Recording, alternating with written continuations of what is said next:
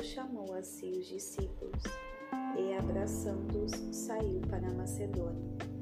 E, tendo passado por aquelas regiões, eles dando muitas exortações, veio à Grécia e ali permaneceu por três meses. E quando os judeus lhe fizeram ciladas, estando prestes a navegar para a Síria, ele propôs retornar através da Macedônia e acompanharam-no até a Ásia. Sópratro de Bereia e dos de Tessalônica, Aristarco e Segundo, e de Derbe e Timóteo, e da Tíquico e Trófimo.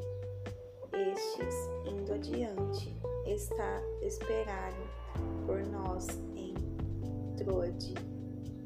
E nós navegamos de Filipos depois dos dias dos pães sem fermento, e fomos ter com eles em Troade depois de cinco dias, onde permanecemos por sete dias. No primeiro dia da semana, ajuntando-se os discípulos para partir o pão, Paulo pregava para eles, pronto para partir no dia seguinte,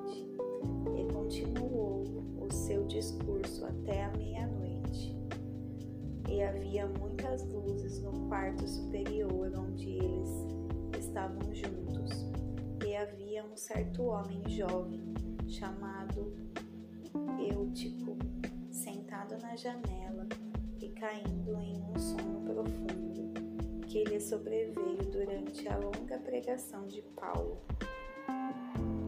Caiu do terceiro andar e foi levantado morto. Porém, Paulo, porém, descendo, inclinou-se sobre ele e abraçando, disse: Não vos perturbeis, pois sua vida está nele. E subindo novamente, partindo o pão e comendo, ainda lhes falou por algum tempo,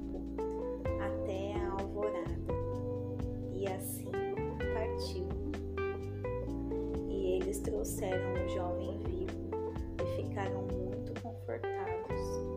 E nós, indo na frente até o navio, navegamos até Asos, Assos, Assos, onde pretendíamos receber Paulo, porque assim ele ordenara que, querendo ele mesmo ir a pé. Quando nos encontrou em Assos, tendo tomado, chegamos a Mitilene e navegando dali, chegamos no dia seguinte de fronte a Quios e no dia seguinte chegamos a Samos. E tendo permanecido em Trogílio, no dia seguinte chegamos a Mileto, porque Paulo já havia determinado navegar por Éfeso para ele não gastar tempo na Ásia. Apressava-se para, se possível, estar em Jerusalém no dia de Pentecostes. E de Mileto ele enviou para Éfeso a chamar os anciãos da igreja. E, quando eles chegaram, Disse-lhes: Vós sabeis desde o primeiro dia em que eu entrei na Ásia, qual foi a minha conduta entre vós o tempo todo, servindo ao Senhor com toda a humildade e com muitas lágrimas e tentações que pelas ciladas dos judeus me sobrevieram. E como eu não retive nada que lhes fossem útil, mas vos mostrei e ensinei-os publicamente e de casa em casa, testificando tanto aos judeus como também aos gregos o arrependimento para com Deus e a fé em nosso Senhor Jesus Cristo.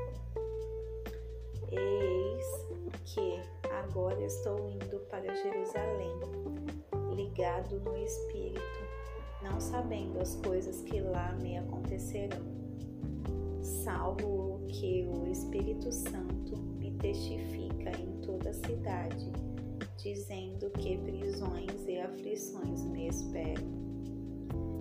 Mas nenhuma dessas coisas me comove, nem valorizo minha vida para mim mesmo, para concluir com alegria o meu percurso e o ministério que recebi do Senhor Jesus, para testificar do Evangelho da graça de Deus.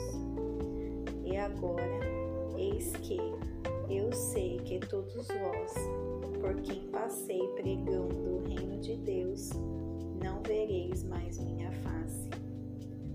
Portanto, eu vos declaro neste dia que estou limpo do sangue de todos os homens, porque eu não evitei de declarar a todos vós o conselho de Deus. Tenham cuidado, pois, de vós mesmos e de todo o rebanho sobre o qual o Espírito Santo os constituiu bispo alimentardes a Igreja de Deus, que ele adquiriu com seu próprio sangue. Porque eu sei que, após a minha partida, lobos vorazes entrarão no meio de vós, não poupando o rebanho e também dentre vós mesmos se levantarão homens que falarão coisas perversas para arrastar os discípulos atrás de si. Portanto, vigiai, lembrando-vos de que durante três anos eu não deixei de avisar a cada um de vós, noite e dia, com lágrimas. E agora, irmãos, encomendo-vos a Deus e à palavra da sua graça, que é capaz de edificar-vos e dar-vos esperança entre todos que são santificados. De nenhum homem cobicei a prata, o ouro ou a veste. Sim, vós mesmos sabeis que estas mãos ministraram para as minhas necessidades e daqueles que estavam comigo. Tenho-vos mostrado todas as coisas que, trabalhando assim, é necessário apoiar os fracos e lembrar as palavras do Senhor Jesus que disse: É mais bem-aventurado dar do que receber. E, tendo falado isto, ele ajoelhou-se e orou com todos eles.